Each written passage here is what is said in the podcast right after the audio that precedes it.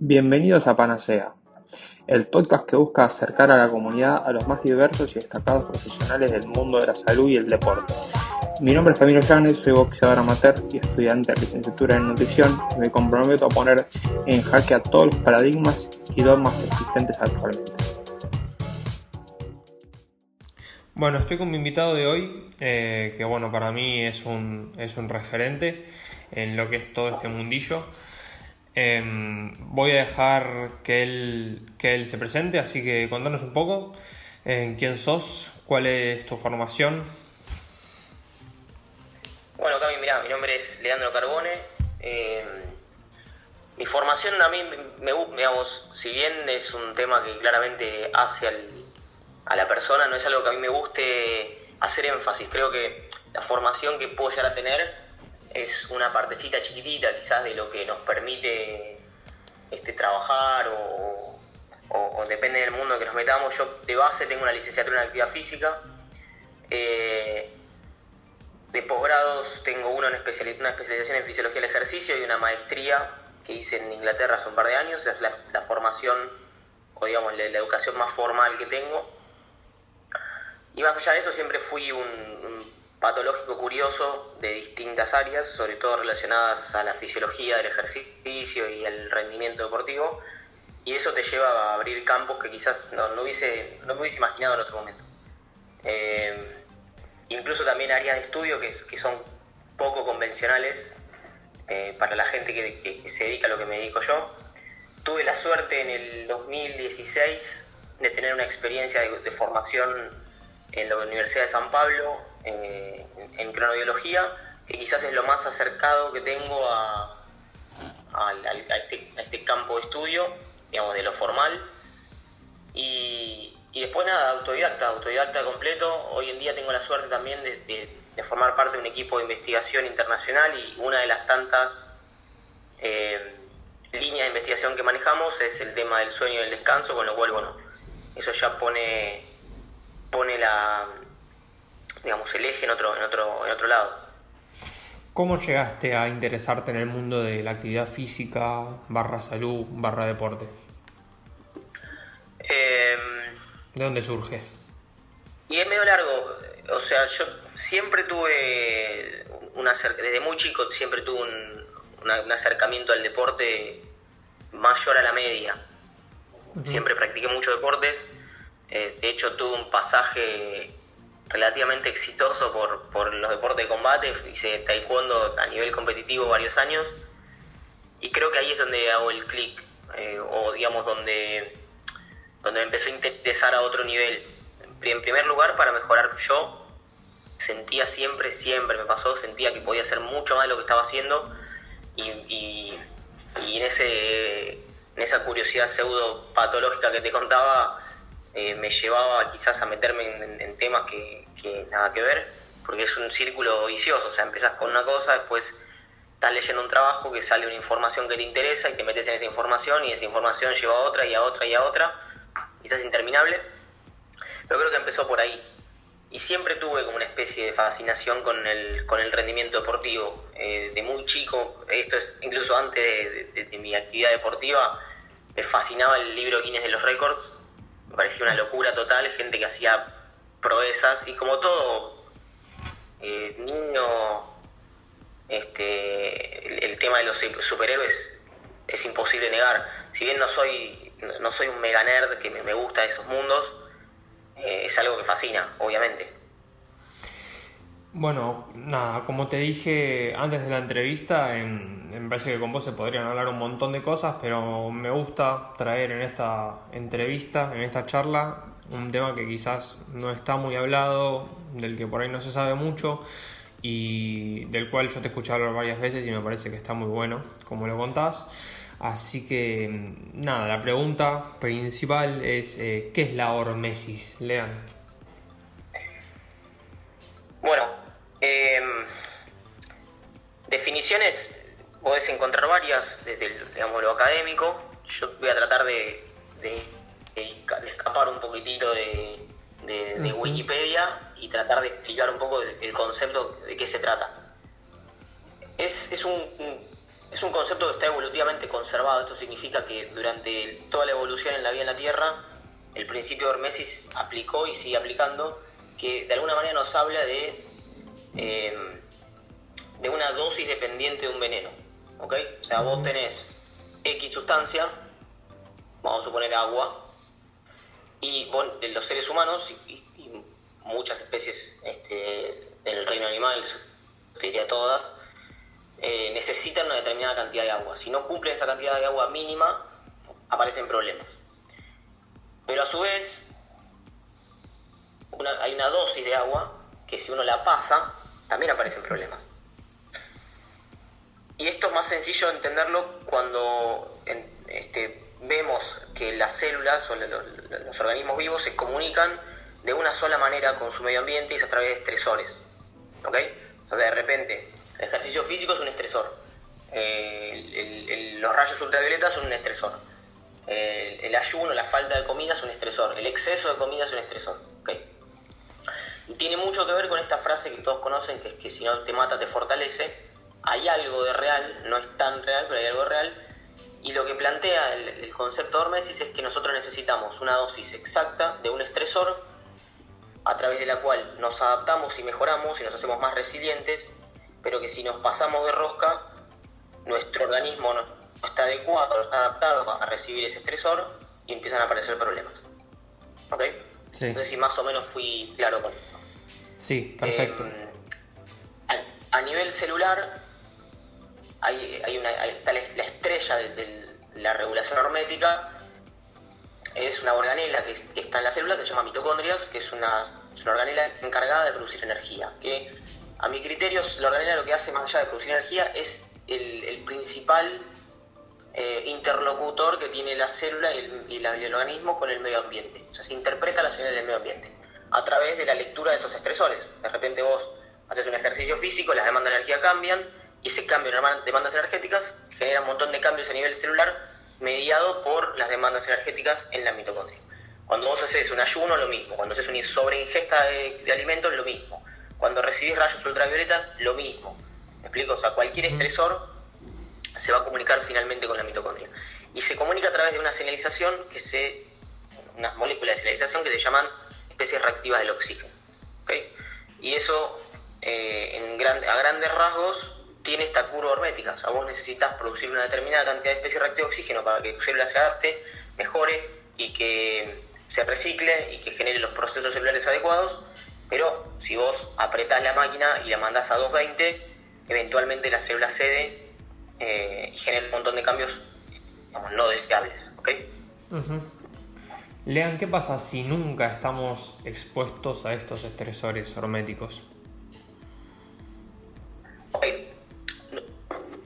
no, es posible, o sea, es la muerte, te, morís. O sea, una célula, la célula eh, se, se maneja en, dos límites. Por un lado tenés una célula caótica, totalmente caótica y descontrolada, eh, que es una célula cancerosa, por ejemplo, una célula caótica que no deja de crecer nunca, que hace lo que tiene que hacer para, para, para manotear los recursos que tenga y no muere nunca. Y por otro lado, en el orden caos y orden, son los dos antagónicos, y cuando una célula se ordena, es una célula muerta. Así que no creo que sea posible no recibir estresores.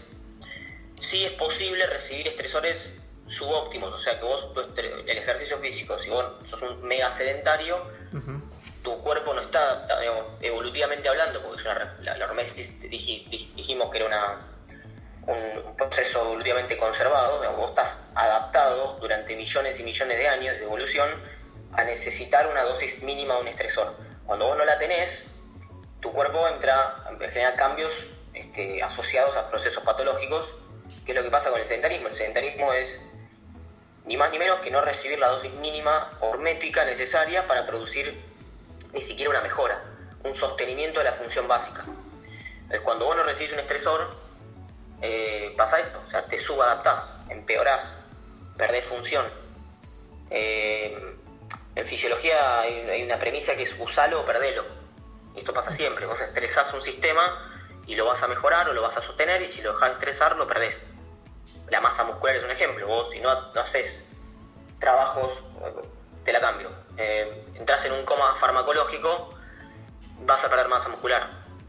De hecho, se debaten hoy en la clínica cuánta masa muscular podés evitar perder, porque eso acarrea un montón de problemas de salud, incluso tus chances de sobrevivir al problema que estés teniendo son sustancialmente menores a mayor masa muscular perdida.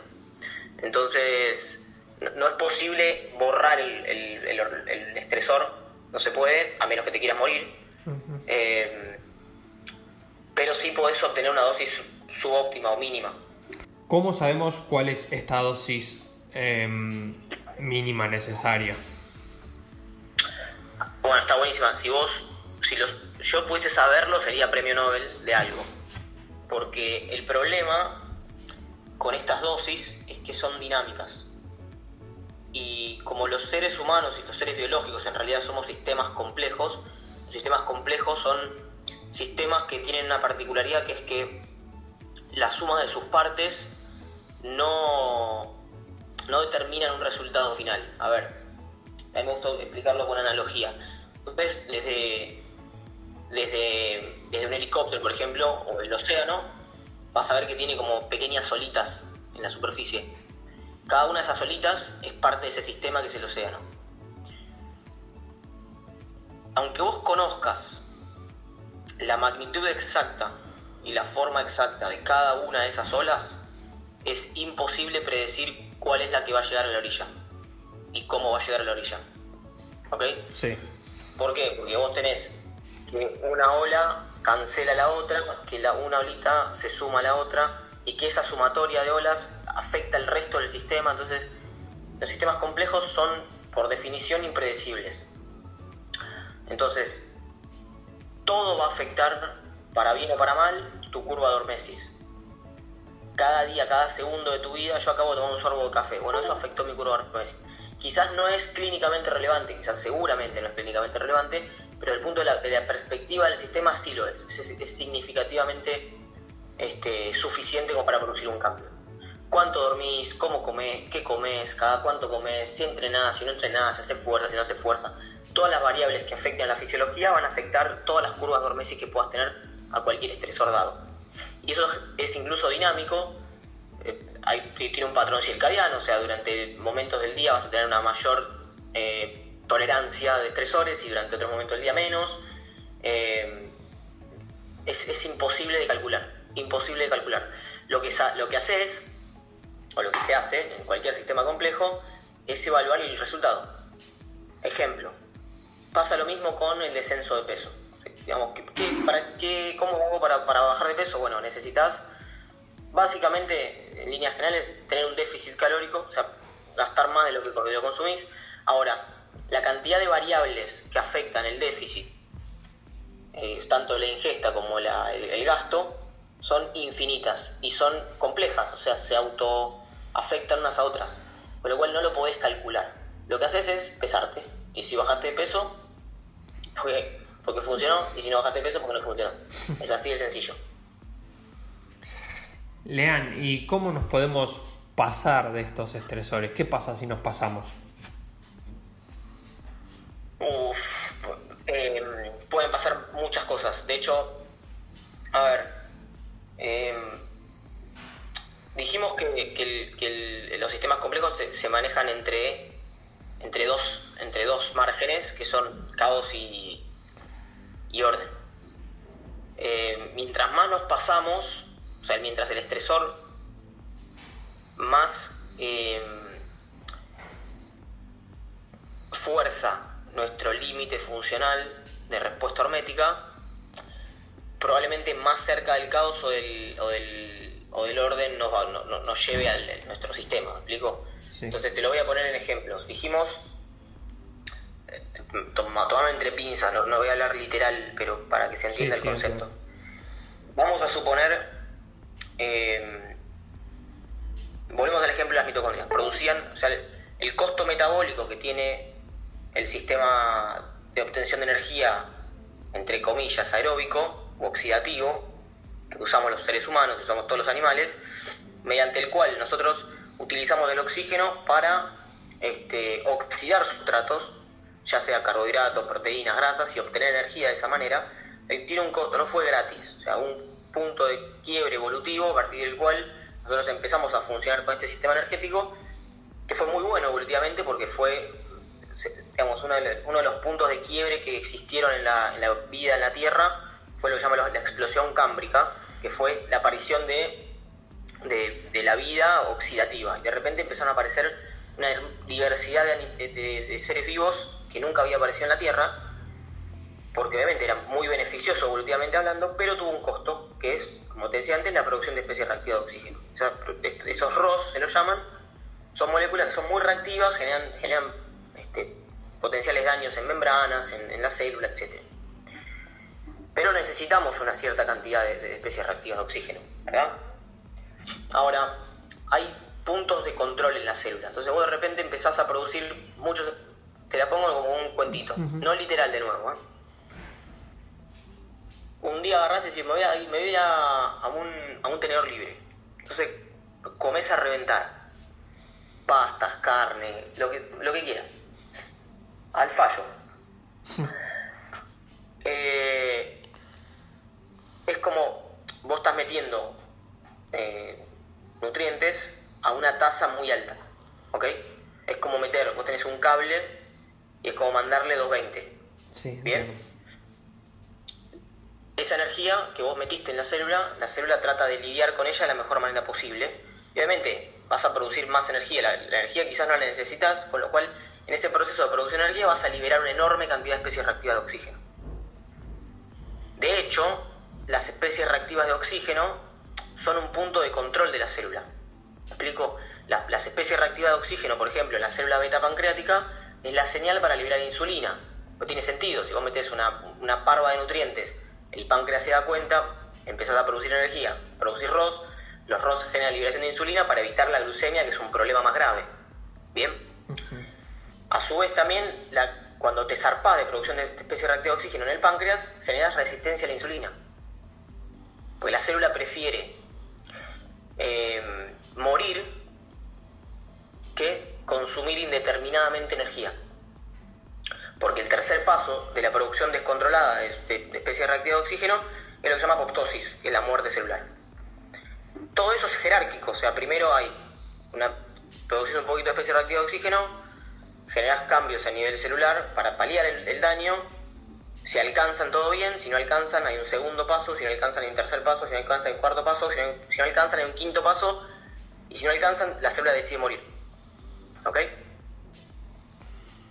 ¿Me explico? Sí, perfecto, Leo. Bueno, eso, así, el mismo concepto ocurre con cualquier estresor. Vamos con el sol. Tomás un poquitito de sol, no pasa nada. Tomás mucho sol, o un poquito más de sol y te vas a broncear, ya es un cambio hermético, todavía no hay daño.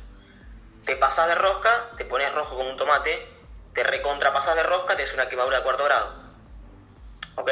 Sí. E, ejercicio físico lo mismo, entrenás un poquitito, mejorás, entrenás un poquitito más y eh, tenés este, dolor muscular retardado, entrenás un poquitito más y este, te lesionás, te entrenás un poquito más, te fallan los riñones. ¿Bien? Sí. O sea, no soporta, cuando no soportas el estresor, los sistemas empiezan a fallar. Te o al caos o al orden. Lean, ¿considerás que em, el, ser humano a lo largo de la evolución em, busca la hormesis o busca más una especie de homeostasis? Porque yo veo que a medida que vamos evolucionando, o nos volvemos más sedentarios, o si no, también poniéndolo por un ejemplo, quizás estamos todo el año, no sé, sin tomar sol y vamos después a la playa en enero y nos bronceamos, nos quemamos. O sea, ¿a qué tendemos? ¿A, la hormesis o tendemos a la, a la homeostasis o tendemos al equilibrio?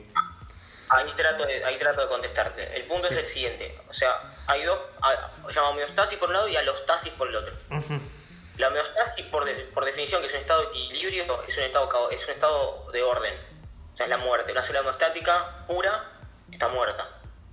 Así que no, no tendemos a la homeostasis. Pasa esto. Esto es una, es una cuestión física. Todos los procesos físicos tienden a el estado energético más bajo. ¿Ok? Sí.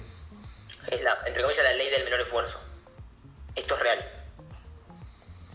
Entonces, lo que pasa, o lo que me parece a mí, que llegamos al punto, eh, los seres humanos llegaron al punto eh, que, que, llegamos hoy en día, donde hay, digamos, serios problemas epidemiológicos, sacando el virus, ¿no? Digo, enfermedades que, de, las que se conocen enfermedades de la modernidad o enfermedades crónicas no transmisibles, tiene que ver con que hay un mismatch, o sea, hay una especie de, eh, conflicto de interés entre los sistemas que nos regulan evolutivamente hablando y el medio ambiente que generamos.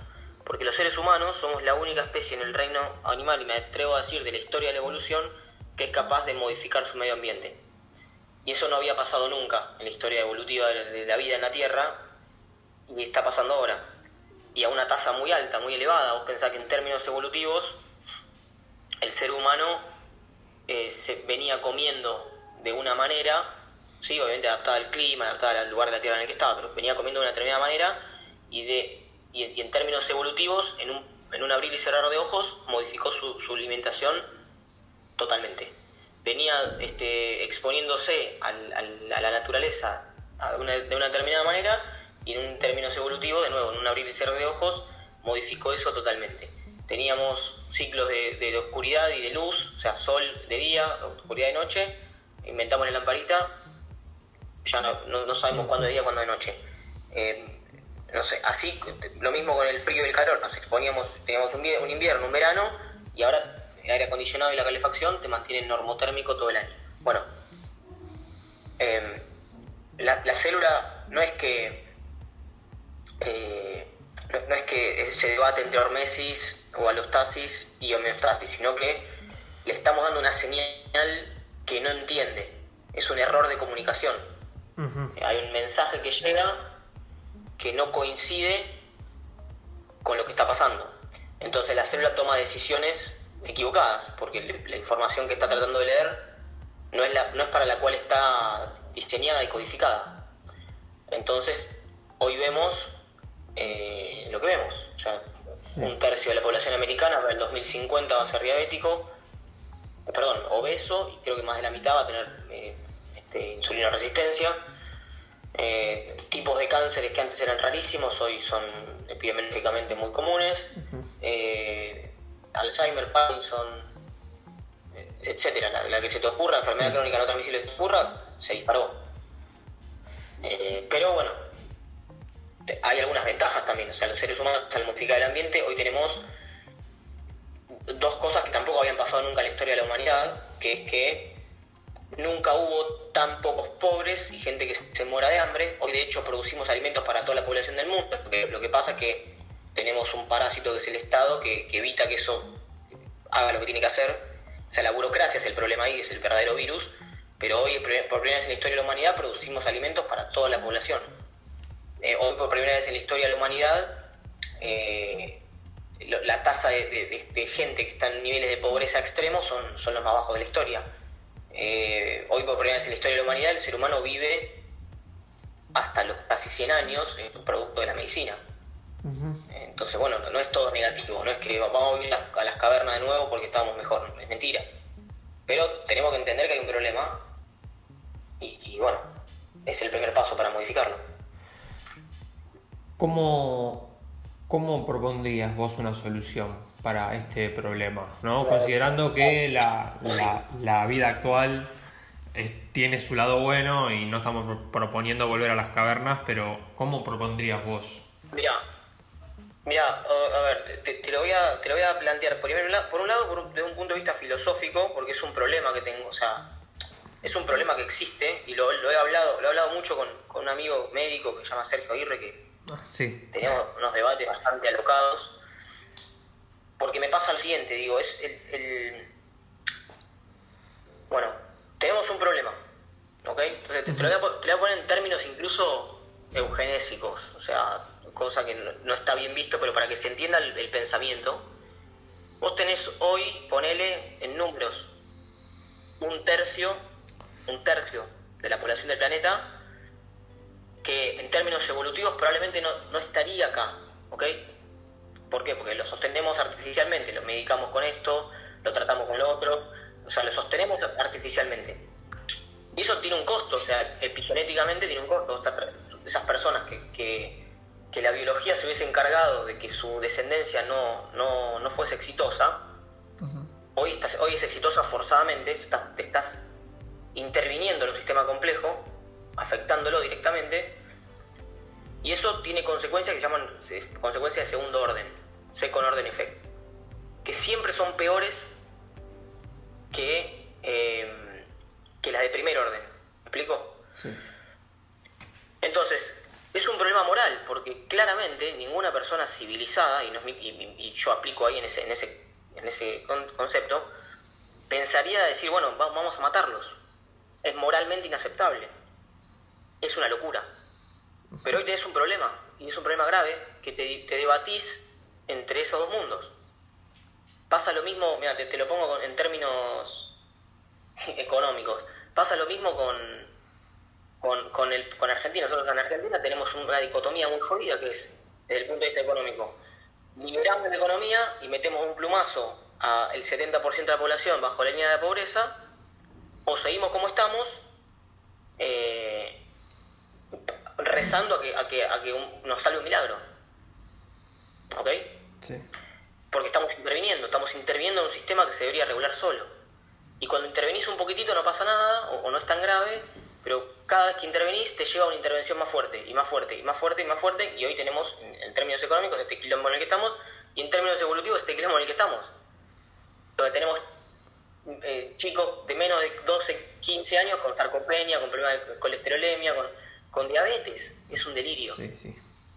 Entonces, eh, digamos, por un lado eso, es, moralmente inaceptable. De hecho, hay el último libro de Hayek, que es un, es un filósofo, en realidad es un pensador, un economista, pero eh, un pensador, eh, plantea un, concepto que me gusta mucho que se llama la, la fatal arrogancia. El tipo plantea que los seres humanos creemos, cuando tomamos decisiones, que disponemos de toda la información existente sobre un determinado tema. Y como te comenté anteriormente, los sistemas complejos son imposibles de modelar. ¿Explico? no, no se puede conocer toda la información de un determinado tema. Entonces, todo el tiempo tomamos decisiones arrogantemente creyendo que podemos controlar todo lo que, lo que sucede y es mentira. Entonces, por eso te digo, es, es, un, es un problema que hoy día no tiene solución. Eh, es un problema realmente que no tiene solución, por lo menos al alcance de mi, capacidad intelectual.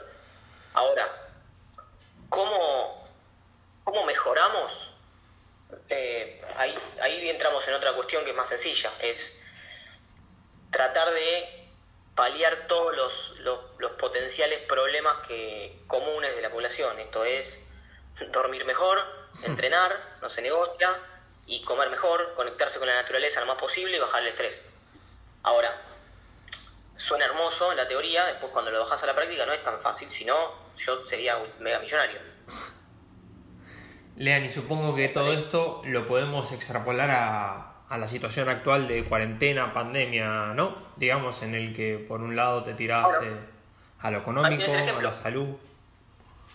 Ahí tienes el ejemplo, vos, digamos, accionaste sobre una. hiciste un modelo, un modelo de algo complejo como es una pandemia.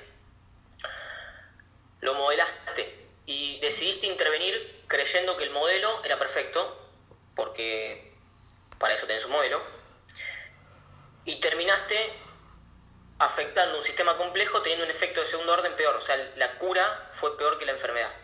Porque hoy te debatís, o sea, hoy la cantidad de muertos que vas a tener producto de aumentar los, de, la caída del PIB a nivel mundial, que tenés unos, si no leí mal, unos, eh, no me acuerdo el número exacto, pero una burrada de cantidad de pobres nuevos a partir de la caída del PBI del 10% a nivel mundial. Que esos son muertes, o sea, son un aproximado de 25 millones de muertes por pobreza, sumado a la cantidad de casos gigantes de gente que por no ir a, no poder atenderse en el médico, no poder tener un sistema de salud adecuado, eh, producto de la pandemia, eh, la cuarentena. Eh, no, no hizo las consultas adecuadas, entonces tenés una tasa de infartos, ACVs, cánceres, problemas metabólicos disparada que te va a generar más muertos. La diferencia es política, porque esos muertos no son una foto de un hospital colapsado. Entonces acá eh, el Estado, los estados, tomaron una decisión totalmente arbitraria en, en relación a la conveniencia propia del statu quo. Esta es la realidad. O sea, decidieron a partir de qué muertes no querían tener eh, eh, tener la foto, pero, pero tienen las manos sucias, llena de sangre, obviamente. Entiendo. Y, esto no es una visión propia, o sea, es matemáticas, numéricas, la puedo chequear en cualquier lado, son, datos duros, o sea, no, no, sí, sí, sí. no tiene que ver con otra cosa. Y de hecho, está pensando hoy que, incluso mientras más fuerte es la, las restricciones en los países, no, predice un éxito del manejo de la pandemia. O sea, teniendo, Argentina es un ejemplo, seguís teniendo un disparo de los casos eh, excesivo y, la peor métrica de todas, que es la cantidad de muertes por millón, está cada vez más cerca, estamos cerca del top 10 en el, en el planeta. Y acá el Estado sigue siendo un problema, ¿no? Sigue siendo ahí como un interventor que es un problema, por lo menos en Argentina. No es en Argentina. Argentina lo tiene magnificado, pero el Estado es un interventor en todo el planeta, es un problema. Eh, esta es mi visión, es mi opinión personal. Sí, obvio. Eh, o sea, nosotros vemos al Estado como algo necesario y no dejan de ser 10 gordos tomando decisiones por todos de forma arbitraria. Entonces, a partir de, esta premisa del bien común, eh, terminás cediendo libertades individuales que a mí por lo menos no me, no me copa, no me gusta. Pero bueno, es el mundo en el que vivo, no existe ningún... Es, hoy en día es utópico y esto es real. Bueno, eh, de alguna manera, digamos, cierra con los dos conceptos que hablamos antes. Sistemas complejos, el, Estado es, un, es, un, cáncer en un sistema complejo. Eh, y lo mismo con, el, con la, fatal arrogancia. Es, el Estado es por definición un arrogante fatal. Lean, y bueno, para, para ir cerrando, em, perdón, yo me fui por las ramas también, pero bueno, es un tema que me interesa. Eh, bueno, a ver, ¿qué, ¿qué, recomendaciones podrías dar de cara a la, a la, situación, acta, a, la situación actual para, para, la gente en general, para el público en general, para la gente que nos puede estar escuchando? Bueno, eh, entrenamiento es innegociable. El entrenamiento, por definición, es una mejora de hormesis. Así de sencillo. O sea, entrenar mejora tu umbral de hormesis, hace que vos soportes más todo tipo de estresores. Con lo cual sería, te diría casi la estrella de esto. No, es negociable no entrenar. Eh, es, un, es un problema grave no entrenar para cualquier persona. Eh, sobre todo entrenar, digamos, cualquier actividad física es, buena, es, está recomendada, recomendada, pero especialmente cuidar la masa muscular, que es un tejido súper metabólicamente activo y, y también tejido estrella en nuestra evolución es fundamental. El entrenamiento no se negocia, sobre todo entrenamientos que tengan que ver con estímulos de la masa muscular importantes. ¿ok? Eh, que no necesariamente es un gimnasio con pesas, ¿no? Pero digo, Entiendo. No, no salir a caminar. Entiendo. Lo cual no está mal, está bueno caminar, pero no alcanza, hoy en día en este momento histórico no alcanza. En segundo lugar, eh, te lo dije, era jerárquico. En segundo lugar, el sueño. O sea, no tener un descanso y un sueño adecuado afecta absolutamente todo. Hace que la, curva de hormesis, así como el ejercicio la hace crecer, la falta de sueño y mal descanso la hace achicarse, pero a otro nivel. O sea, es directamente afecta. Mira, te pongo un ejemplo. La gente que duerme menos tiene un riesgo sustancialmente elevado de padecer melanoma ante la misma exposición al sol. Mirá si no afecta la hormesis. Entonces, un buen descanso es un derecho natural, te diría, eh, y es fundamental dormir bien. Eso también es innegociable. En tercer lugar, eh, comparten el podio el, bronce, eh, y te, voy a sorprender, la sociabilización y la comida. Ah, me sorprendiste. Somos, somos animales, es que estuve leyendo un par de cosas sobre el tema y me parece que hay algo por ahí también. somos animales sociales y no sociabilizar, y esto es producto de la pandemia también, genera serios, de hecho lo estamos viendo ahora, serios trastornos metabólicos y psicológicos sobre todo. Eh, hoy tenemos las tasas de suicidio están en valores cercanos a, la década del 30 en el colapso económico de Estados Unidos, es un delirio total y es producto, entre otras cosas, de la falta de sociabilización. Así que sociabilizar es también fundamental. Eh, y bueno, la comida creo que esto lo sabe todo el mundo. Comer este, de manera adecuada, si es que existe ese término, es importante. En líneas generales, una alimentación adecuada prescinde de cualquier tipo de procesado. Ese es el consejo, el mejor consejo que puedo dar de manera genérica. O sea, si no estuvo vivo en algún momento de lo que tenés en el plato, no lo comas. Sí, el tema nutrición daría para, para un podcast más. Eh, Lean, Sí, por eso, es lo puedo explayar. Te hago, te hago una, una pregunta más de cierre. Va, quedan un par de más de cierre, pero te hago una así, bastante amplia, que no te la dije. Si te pusieran de, de, de ministro de salud, te pusieran de presidente, ¿qué cambios le harías al sistema? Tanto de salud como en general, puede ser, ¿eh? Ministerio que me dan, ministerio que cierro. Sabía, sabía que me Es que es muy difícil, porque es lo que te digo, o sea, es, la falta de arrogancia. Creer que tomar una decisión desde un punto de vista ministerial va a mejorarle la vida a la gente es estúpido. Es estúpido. Si lo hace, es puro azar. No lo podés saber. Lógicamente que sí, o sea, hay cosas que sabemos, pero es, difícil. ¿A qué costo es el problema? ¿Entendés? O sea, vamos a suponer que digo, sí, no sé. eh, Coca-Cola. La Coca-Cola hace, mal, es probable que sí. A la mayoría de las personas, el- el- en líneas generales, es probable que sea un, un estresor antihormético. ¿Ok?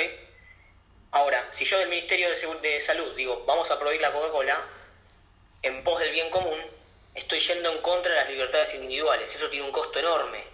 Porque ¿por qué me detengo en la Coca-Cola? Mañana te prohíbo respirar si quiero. Entonces el problema es el problema moral, no es eh, eh, epidemiológico o, o, o- o de salud. O sea, no- nadie tiene la potestad de prohibirle nada a nadie, ese es el problema. Tenemos un sistema de leyes que debería, debería entre comillas, garantizar principalmente que las libertades de uno no, no pisoteen las de otro y punto. Es así de sencillo. Eh, en, la teoría, en la práctica mucho más complejo, si no imagínate tendríamos, no tendríamos un montón de dilemas que, que- que tenemos.